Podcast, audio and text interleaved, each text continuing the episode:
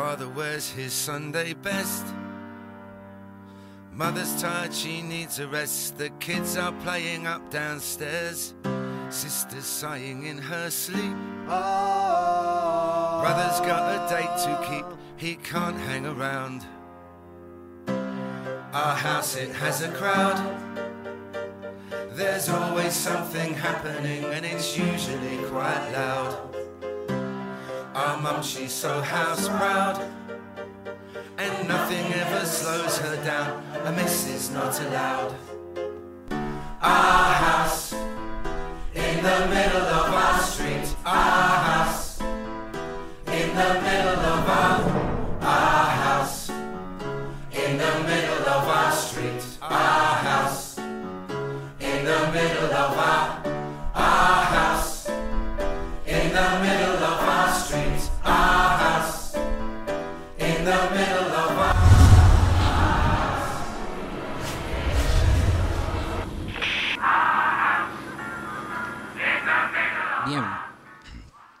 Ahora sí, hermanos, les saludo en el amor de Jesús. Eh, ¿Cuánto tiempo ya hace que no predico? Del año pasado. ¿ah? Ese, esos chistes fome, ¿cierto? Pero de verdad, hace tiempo. ¿ah? Fue el primer semestre del año pasado. Así que estoy nervioso, ¿ah? como nos quedamos cuando hacemos algo importante, así como lo es la predicación, ¿cierto? Así que les invito a que oremos ya antes de partir que el Señor pueda guiarnos. Amén. Amén.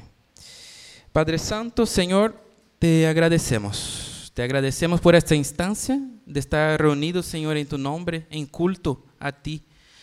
Y rogamos que tu Santo Espíritu nos hable hoy. Rogamos que tu Santo Espíritu pueda hablar en nuestros corazones, Señor, y operar lo que solamente Él, Señor, puede hacer transformar vidas, Señor, regenerar corazones, enmendar, Señor, corazones que están rotos, quebrantados. Solamente tu Santo Espíritu puede hacer.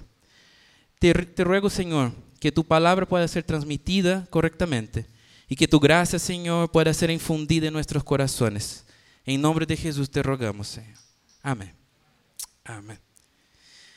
Ok. Estamos en nuestra serie de sermones eh, de primera carta de Timoteo, que se llama Casa. Esa es una de las últimas, eh, de, uno de los últimos sermones de, de, la serie ya. Ya vamos llegando al fin. Y en esa serie, el propósito de la serie básicamente es aplicar en nuestra realidad chilena eh, los principios que Pablo enseñó tanto a Timoteo como a la iglesia ahí de Éfeso. ¿Ya? Porque la carta está dirigida a Timoteo, sin embargo, de forma indirecta, los principios eh, son aplicados también a la iglesia, ya que Pablo le dice, enseña, instruye, predica esas cosas a los hermanos. Y muy probablemente esa carta fue leída también en la iglesia de Éfeso. Así que también ahí rogamos que el Señor pueda usar en nuestras vidas también eh, estas enseñanzas y esos principios que Pablo enseñó ahí a Timoteo. ¿Cierto? El texto que nos toca hoy es capítulo 6, versos 1 y 2, y después versos 17 al 19. Y hay un salto ahí, ustedes se dieron cuenta, creo, eh, porque Pablo hace uno de sus paréntesis pequeñitos, que él está hablando ahí sobre cómo tratar los diversos hermanos de la iglesia, los ancianos, los pastores, y luego hace una pausa, habla de los esclavos, y luego hace una pausa, habla de un tema aparentemente distinto, que es con relación a los falsos maestros, el tema de, lo, de los dineros, y luego vuelve y habla ahí de cómo debemos tratar a los ricos. ¿ya? Por eso esa pausa, ese, esa, esa, ese, ese salto en el texto, eh, sin embargo, están dentro del mismo, de la misma sección ya de lo que Pablo está diciendo. Una sección que él está instruyendo a Timoteo sobre cómo tratar a los hermanos, eh, los distintos hermanos, a las viudas, como vimos en la, en la iglesia. ¿ya? Y nuestro texto, entonces, para entrar en el texto, yo quisiera antes eh, considerar un poquito acerca de cómo nosotros vemos en nuestra cultura actual el tema de, la, de una vida plena, ¿qué es para nosotros una vida plena? ¿Y qué el trabajo, nuestro trabajo tiene que ver con tener una vida plena o una vida plena en sí. En nuestra cultura, ¿no? la vida, una idea de vida plena o la idea de vida plena que tenemos de forma general en nuestra cultura está más vinculada a qué? A recursos y a dinero, ¿cierto? ¿En qué sentido? En el sentido de que si tengo recursos y tengo dinero suficiente para poder dejar de trabajar, yo dejo de trabajar. Porque el trabajo, al fondo, es una prisión que no me permite vivir mi vida plenamente y disfrutar todo lo que quiero disfrutar. Voy a hacer una pregunta. ¿A quién aquí le gustaría ganar el loto? ¿Ah? Ahí estamos empezando. Fueron qué? Como 4,5 mil millones de pesos el último pozo. ¿Quién se anima? ¿Qué es lo que voy? A cualquiera le gustaría ganar eso, pero ¿por qué? ¿Cuál es la idea que está por detrás de ganar en el loto y ganar 4 mil millones de pesos? Ah, porque si, yo gano esa plata, me voy para el Caribe, me voy para Miami, me voy para Brasil, para el noreste, volver a mi tierra. Ya no necesito trabajar, voy a hacer lo que quiero de mi vida, soy libre para volar. Tengo lo necesario para tener mi vida plena, tengo dinero ahí para hacer lo que quiera de mi vida. Y entonces justamente esa idea, esa idea de una vida plena mezclada con independencia financiera y capacidad de acceder a todos mis deseos, a todos mis anhelos, tanto materiales como emocionales, qué sé eh, casa, auto, eh, ¿qué? De todo tipo, viajes, conocer lugares, comer comidas diferentes.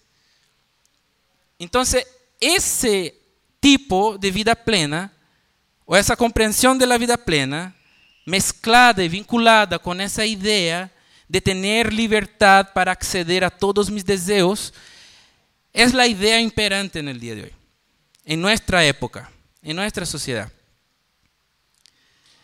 Y en esa visión el trabajo no pasa de un mal necesario en el cual yo tengo que hacer para poder acceder a esos bienes y servicios que tanto me alegran para poder vivir mi vida más plenamente. Entonces, si el trabajo es eso, entonces la forma como nuestra sociedad vive está correcta. Sin embargo, la pregunta es, ¿es, ¿es eso el trabajo? ¿Es un mal necesario para que nosotros podamos acceder a nuestros deseos? El trabajo es meramente la forma a través de la cual yo gano dinero o va más allá.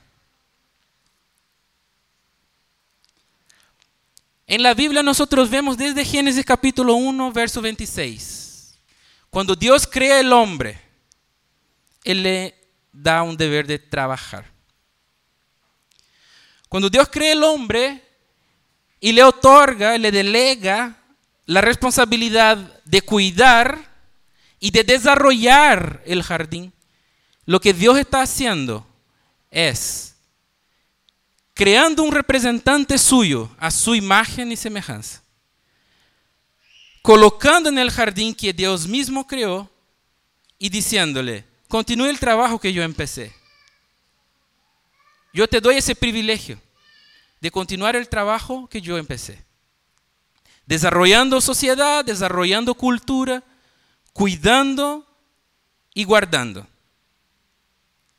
Sin embargo, sabemos que, ¿qué pasó? La caída. Y con la caída, el trabajo ganó una nueva característica. Ahora el trabajo es duro, infructuoso. Es difícil sacar el resultado. Ahora, por más que nos esforcemos, es muy poquito el resultado y el logro que alcanzamos. Y si es que llega alguno, algún resultado, algún logro. Entonces, en ese contexto, eh, lo que queremos y lo que quiero intentar transmitir, que es lo que creo que Pablo está queriendo transmitir aquí a través de ese texto, es lo siguiente. Es, lo siguiente. es que el trabajo como parte de lo que Dios está haciendo en el mundo es la forma a través de la cual Dios nos llama para participar de lo que Él está haciendo, pero también de disfrutar de Él, gozar de Él, amarlo a Él. Y a partir de ahí, tener una vida plena, independiente de las circunstancias. ¿Vamos bien? Está fácil. Entonces, el trabajo como esos destellos de la gracia de Dios es más o menos un poquito de lo que vamos a ver. Entonces, esa, esa exposición va a estar dividida en dos puntos, pero hay una trampa porque el primer punto tiene dos puntos. Entonces, son tres puntos. ¿Ya? Pero son dos puntos. ok. El primer punto que vamos a considerar está ahí en el capítulo 6, versos 1 y 2. ¿Ya? Y la idea general aquí, antes de entrar de lleno, de lleno, de lleno al texto, la idea general es la siguiente. Lo primero que tenemos que considerar es que Pablo no está avalando la esclavitud. ¿Ok? Voy a repetir. Pablo no está avalando la esclavitud. ¿Ok? Por más que a veces nosotros con nuestra mentalidad de hoy, caída, mezquina, pequeñita, queramos meter cosas en lo que Pablo está diciendo, Pablo no está avalando la esclavitud. Pero entonces, ¿qué está pasando ahí? Ok, lo primero que todo que tenemos que entender es que la esclavitud del siglo I de Roma no es igual a la esclavitud de Brasil o la esclavitud que hubo en Estados Unidos en los siglos XVII, XVIII, XVIII hasta XIX ¿Por qué? Porque esa esclavitud, ella era mayormente y básicamente racial. Y la esclavitud del siglo I no era racial, no tenía que ver con el tono de piel, no tenía que ver necesariamente con el origen, no tenía que ver necesariamente con la etnia, sino con la condición de la persona. Entonces, si un pueblo fue dominado por Roma y Roma eh, y fue incluido dentro del territorio de Roma como parte del imperio romano, buena parte de ese pueblo sería hecho esclavo. Pero no por el hecho de ser específicamente de ese pueblo era esclavo, sino por una condición más eh, social de, la situación, de la condición de la relación de la época, que era un imperio, Roma era un imperio y dominaba a los otros pueblos. Cuando dominaba, muchos de esos se volvían esclavos. Entonces no tiene que ver necesariamente con etnia, con color de piel, etc., sino con eso. Y entonces, la esclavitud en el siglo I es interesante considerarla porque no es necesariamente eh, una misma función que el esclavo realizaba eh, o que todos los esclavos realizaban dentro de la sociedad. Ok, era básicamente, aquí un dato que escuché por ahí, básicamente un tercio de Roma era de esclavos, ¿ya? Con tantos esclavos, no todos hacían lo mismo en la sociedad, sino que había esclavos que hacían distintos tipos de trabajo dentro de la sociedad.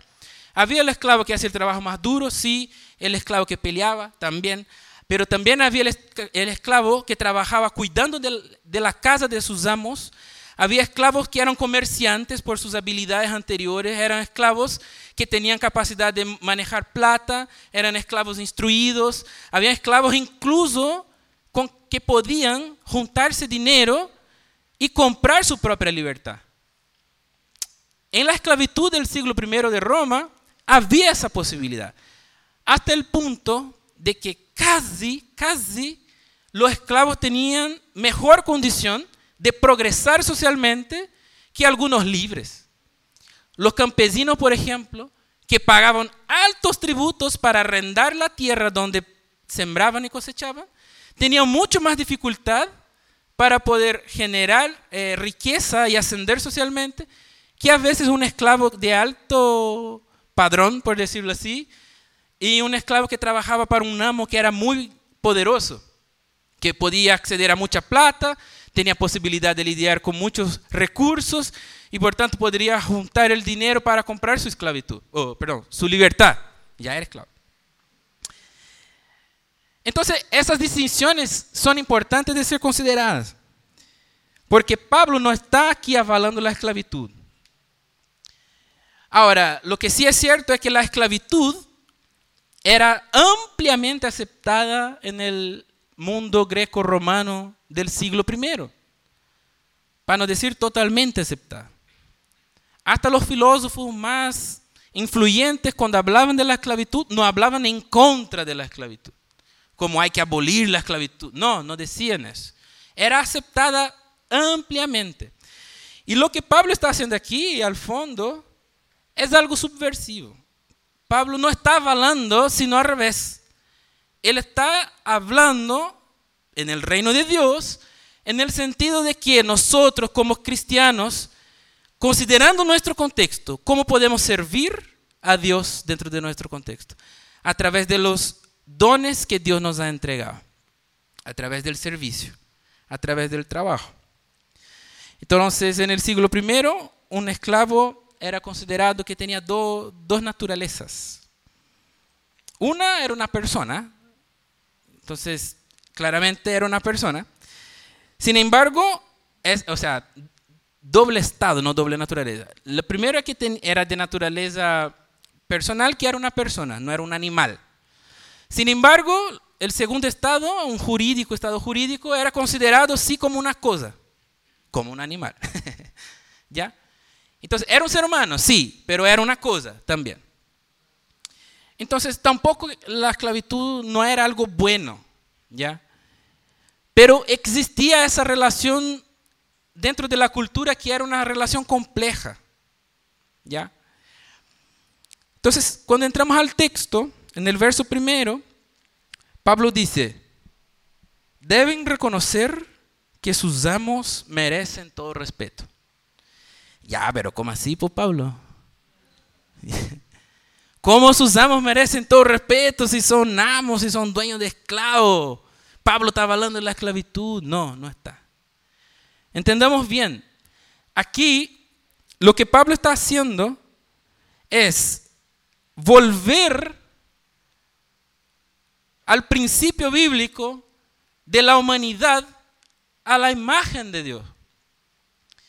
Entonces, a pesar de que esos amos eran posiblemente malos, duros y rudos, y hacían cosas malas con ellos al punto de tenerlos como esclavos, aún así eran personas creadas a la imagen de Dios y que por tener la imagen de Dios en ellos eran dignos de respeto. ¿Por qué? Porque ellos estaban ejerciendo una autoridad que Dios les entregó de gobernar. Y aunque hacen malamente, aunque hacen puercamente, y lo estaban haciendo, Pablo llama aquí a los cristianos, dice ya, no te insurjas, sino más bien al revés, respétalo Dale el trato que te gustaría que Él te entregara a ti. No pagues el mal por mal, sino pagues el mal con el bien. Y así glorificarás a Dios a través de tu actitud de vida. Entonces aquí, cuando Pablo dice eso, básicamente lo que está diciendo es, hermanos, es más importante para el reino de Dios, que el nombre de Dios sea glorificado a través de tu vida, siendo un siervo fiel, que tu libertad personal y tu beneficio personal y propio. El reino de Dios y el nombre de Dios y la gloria de Dios es superior a tu beneficio personal. Y por más duro que eso parezca, hermano, ahí está el Señor hablándonos a través de Pablo. Y la pregunta que, que tenemos que pensar aquí es la siguiente. ¿Cuáles son las estructuras y las formas de opresión o que nosotros consideramos como estructuras y formas de opresión que nos han esclavizado o que consideramos que hemos sido esclavizados por ella. Y cómo nosotros hemos respondido ante esas situaciones.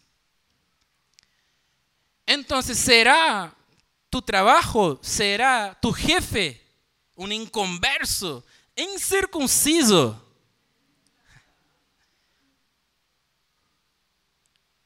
No, de verdad. ¿Será tu trabajo que tu jefe es ese jefe pesado que te trata mal? ¿O será que tú consideras que nuestra sociedad, en el sistema que vivimos hoy, es un sistema opresivo? Quizá el sistema económico, quizá el sistema de salud, quizá el sistema educativo. Quizás tú consideras que ese sistema es opresivo. ¿Y cómo tú reaccionas frente a ese sistema y a esa estructura que para ti, para tu vida, para tu familia, es opresiva. ¿Cómo has reaccionado? Y hoy Pablo nos deja esa instrucción. Si hemos sido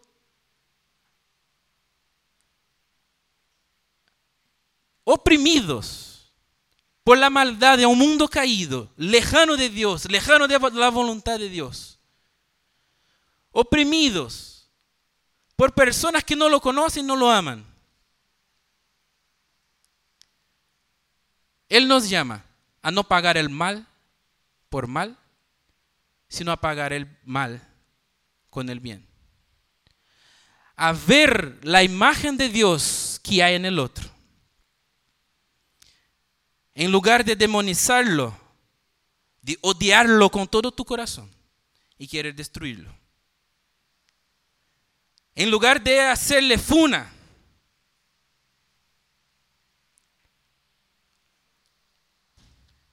en lugar de hablar mal para todos tus conocidos,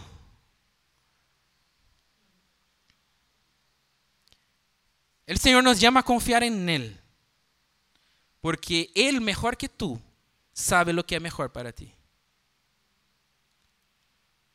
Y Él va a quitar todo tipo de opresión que por ventura esté oprimiendo tu vida al punto de quitarte el amor por Dios. El Señor nos conoce, hermanos, y Él conoce nuestras necesidades. Y nos invita a confiar en Él. Y no pagar el mal por mal, sino pagar el mal con el bien. Me gustaría haber traído una palabra más animada, pero me tocó eso. Que el Señor nos ayude, ¿cierto? Y con eso, yo quiero entrar en la segunda parte de la primera parte, o del primer punto,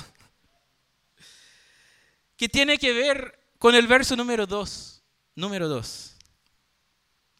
Porque si en el verso número uno Pablo nos está llamando o está hablando a esclavos que tienen amos impíos, en el verso número dos Pablo está hablando con esclavos que tienen amos cristianos. Y de forma muy interesante Pablo dice, los que tienen amos creyentes no deben faltarles el respeto por ser hermanos al contrario, deben servirles todavía mejor, porque los que se benefician de sus servicios son creyentes y hermanos queridos. Es decir, si los amos son cristianos, además de no faltarles el respeto, debemos trabajar y servirles aún mejor. Pablo sube de la vara. Estaba difícil, ah, quedó peor. Entonces aquí Pablo no solamente está diciendo, hermanos, respeten a tu jefe. Ese cabeza de complete, respételo, porque es la imagen de Dios. Pero no solamente eso, el hermano. Entonces sírvalo aún mejor. Porque tu servicio está beneficiando el reino de Dios. Tu servicio está edificando el reino de Dios en el mundo, en ese mundo caído.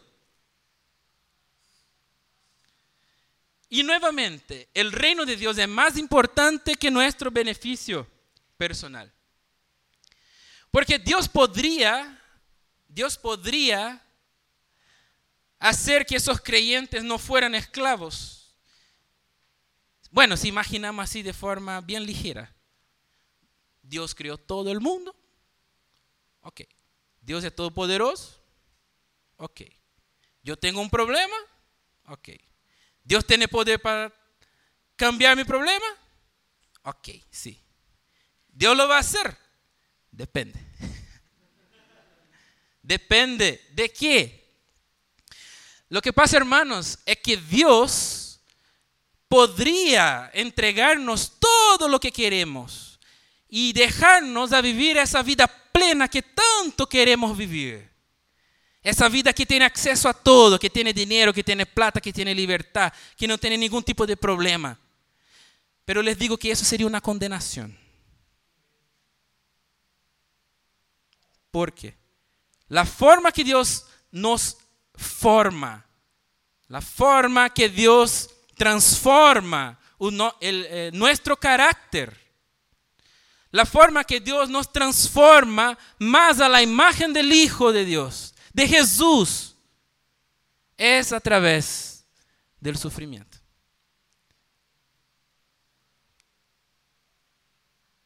Jesús, Cristo, nuestro Señor, Dios hecho hombre, sufrió. El Dios Todopoderoso, Creador del cielo y de la tierra, sufrió. Jesús lloró, dice la Escritura. Sufrió. Llevó sobre sí la carga de todos nuestros pecados y sufrió toda nuestra condena.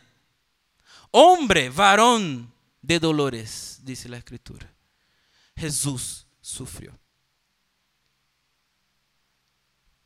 Y el Señor sabiendo que Jesús fue perfeccionado, maduró, creció por los sufrimientos que vivió. No nos quiere dejar en menos. No nos va a quitar ese privilegio de ser transformados por Él a través del sufrimiento. Y por más duro que sea eso, hermanos, el Señor está contigo. Él conoce las circunstancias, las dificultades, Él está viendo. Y Él tiene poder para transformar las situaciones. Lo que nos llama es para, es, eh, Él nos llama a confiar en Él y tener una conducta de acuerdo a nuestra fe. Entonces, si es cristiano el jefe, si es cristiano la persona que te está oprimiendo, Él los llama. No solo a respetar, porque trae en Él la imagen de Dios, sino también a trabajar aún más y mejor, porque eso va a beneficiar el reino de Dios. Y aquí entramos en nuestro segundo punto, que sería el tercer punto que van de los versos 17 al 19. Y quiero hacerlo más rápido, sí. La idea general de esos versículos, de, la de esa segunda parte de lo que estamos viendo hoy, es básicamente Dios hablando a través de Pablo a los ricos de su época. Y los ricos aquí son las personas que tienen lucas, plata, dinero, verdes, pero también las personas que tienen todo tipo de abundancia o todo tipo, cualquier tipo de recurso en abundancia. Entonces sí, está direccionado a los ricos financieramente, sí, pero también se aplica a aquellos que tienen abundancia en algo más, ¿ok? Son ricos en tiempo, son ricos en salud, son ricos en inteligencia. A los que son, son pocos. ¿eh?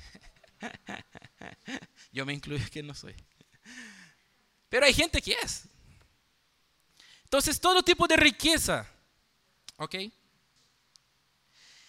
Entonces, en el verso 17, cuando Pablo dice, no sean que los ricos no sean arrogantes ni pongan su esperanza en las riquezas. Aquí de forma muy interesante, Pablo usa la misma palabra que él usó anteriormente, cuando él dijo a los esclavos que no su- subestimaran o que no menospreciaran a sus amos cristianos.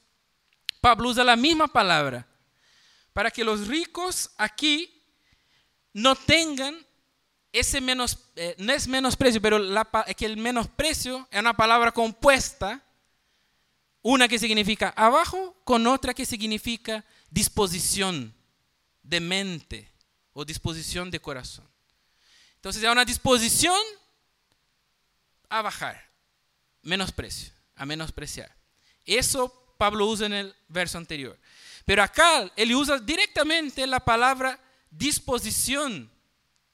Esa palabra que significa tener una mentalidad, no solamente una mentalidad, sino una opinión.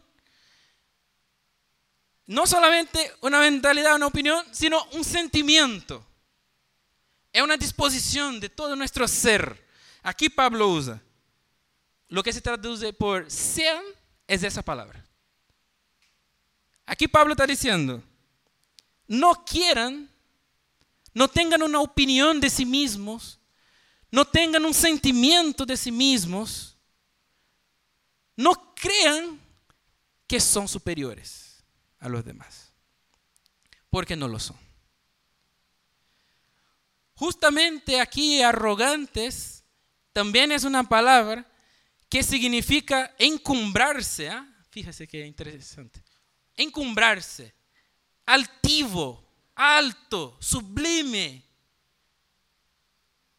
No tenga esa disposición, esa opinión de sí mismo de que tú eres alto, de que tú eres superior, de que tú eres mejor que otros. No sea arrogante, prepotente.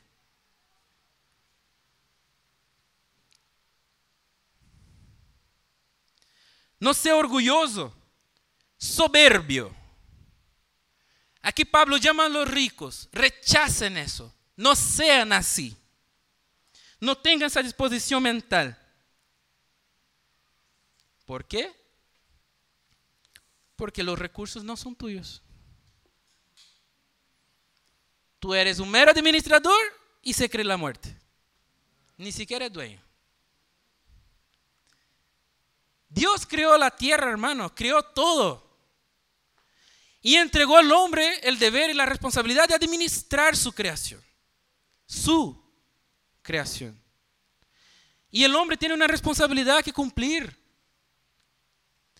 Y aquellos que tienen mucho recurso financiero o otro tipo de recurso, Dios le da una responsabilidad. Aprendan a cuidar y a administrar lo que yo les entrego. No crean que son superiores, porque no lo son.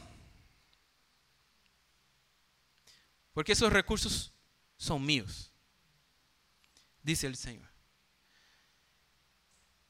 Y porque si colocan su esperanza, su expectativa de una vida buena, de una vida plena, en los recursos, en el dinero o en otro tipo de recurso, la paz interior, no sé. Hay gente que rechaza el dinero porque no, yo soy de la paz interior. Si tú colocas eso tu esperanza, vas a fracasar. Porque la riqueza, aquí dice, conduce a inseguridad. Dios puede entregar y quitar. Dios puede dar y retirar. ¿Qué pasó con Job? Que tenía todo, era rico. Ah, Job era rico. Tenía todo tipo de animal, camello, caballo, oveja, tenía plantaciones de todo tipo. Es decir, era dueño de las transportadoras, tenía los animales, era dueño de las empresas de producción de alimentos, tenía las plantaciones, tenía mucha gente a su cuidado. Era rico, rico, pero rico. Y en un solo día, chao. Con todo. Con todo. Y él pudo haber dicho, ¿sabe qué, Señor? Me quitó todo. Ya no creo en ti. hablando a Dios, no te creo. Bueno, su esposa le pasó algo así. A la esposa de Job. Que le dijo, maldice a tu Dios y muere. Porque te quitó todo. Pero Job no. Job creyó, permaneció. Dios me dio, Dios quitó. Alabado sea el nombre del Señor. Su esperanza estaba puesta ¿dónde? En Jesús en la promesa de que el Mesías vendría. Y Jesús vino, se hizo hombre.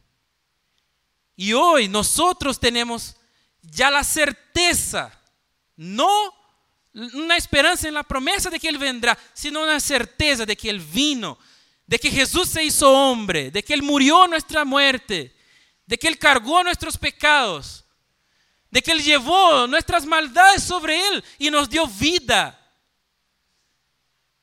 Tenemos certeza y podemos confiar de que ese Jesús volverá. Él va a volver. Va a volver en majestad y gran gloria. Gloria a Dios. Y cuando Él vuelva, ya no va a haber dolor, ya no va a haber maldad, ya no va a haber iniquidad, pero sí habrá, habrá trabajo. En el nuevo cielo, en los nuevos cielos y nueva tierra, van a haber, va a haber trabajo, hermano. Para algunos es una tristeza. Pero es lo que digo. ¿Por qué estamos en un mundo caído que no, el trabajo es fructuoso? Pero cuando Jesús venga, el trabajo no será así. El trabajo va a ser perfecto. Imagina tener todo el resultado posible que tú jamás has podido tener en tu trabajo. Tenerlo todo ahí. Que resulte. Que resulte. Entonces, si ya no hay dificultad para trabajar, si ya no hay dificultad para servir. Ese trabajo será una forma de relacionarnos unos con otros y de disfrutar de Dios.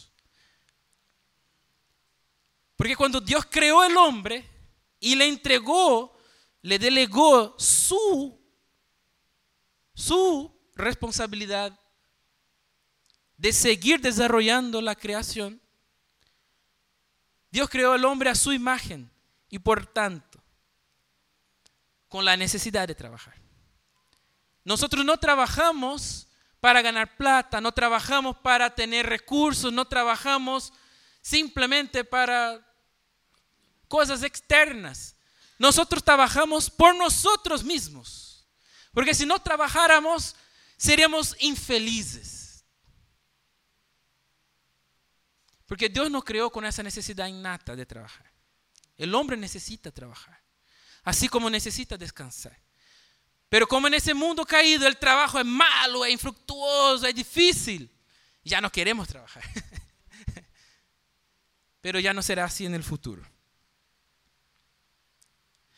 Entonces Dios nos llama, así como llamó a los hermanos aquí del siglo primero,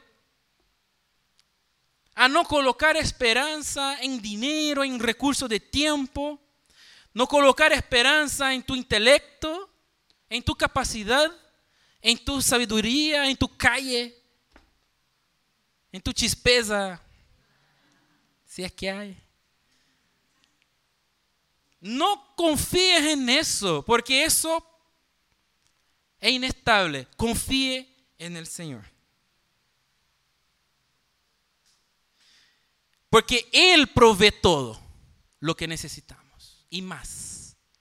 El texto dice, Pablo lo dice con todas las letras, no ponga su esperanza en las riquezas, sino en Dios, que nos provee de todo en abundancia para que lo disfrutemos, para nuestro deleite. El Señor nos, nos permite deleitarnos en Él a través del trabajo y a través de los recursos que Él nos da, como medio para conocerlo, para amarlo.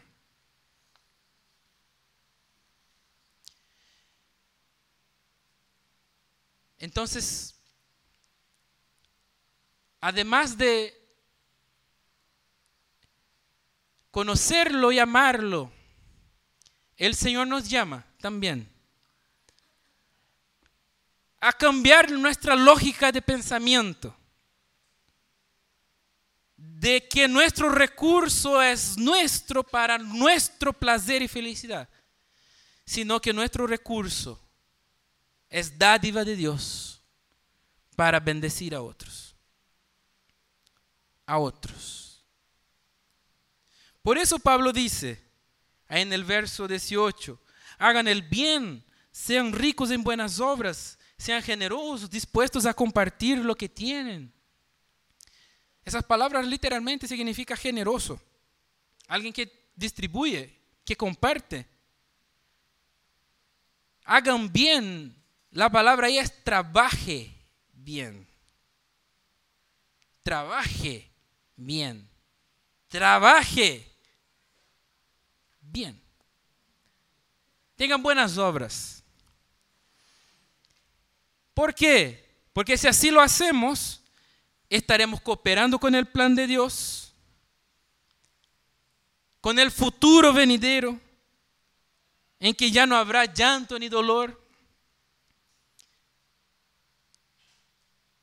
Tendremos un trabajo, nuestro trabajo y nuestros recursos santificados si lo hacemos así. Veremos destellos de la bendición de Dios en nuestro trabajo al bendecir a otros, al usar nuestros recursos para el bien y para la edificación de otros.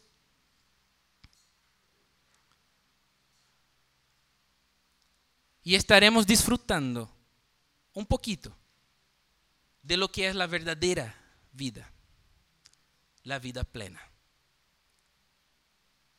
En medio de circunstancias difíciles, estaremos disfrutando de una vida plena.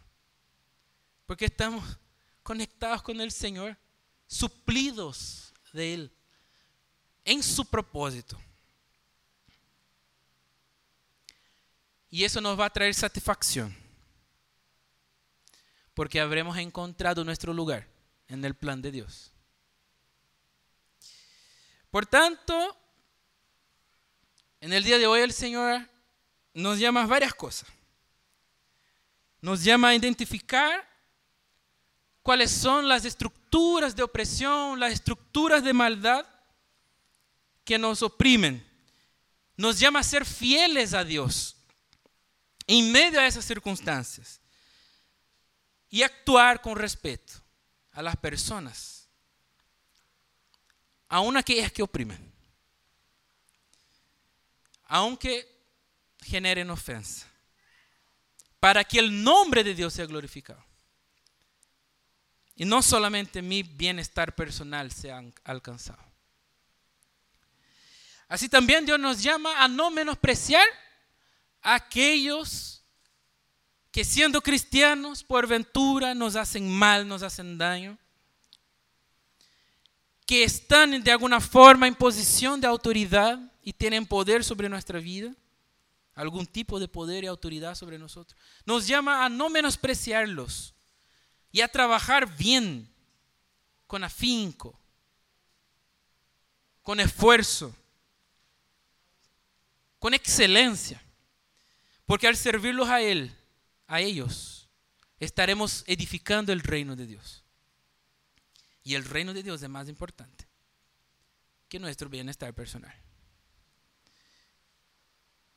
Y finalmente, el Señor también nos llama a identificar cuáles son las riquezas que Dios nos ha concedido y por las cuales hemos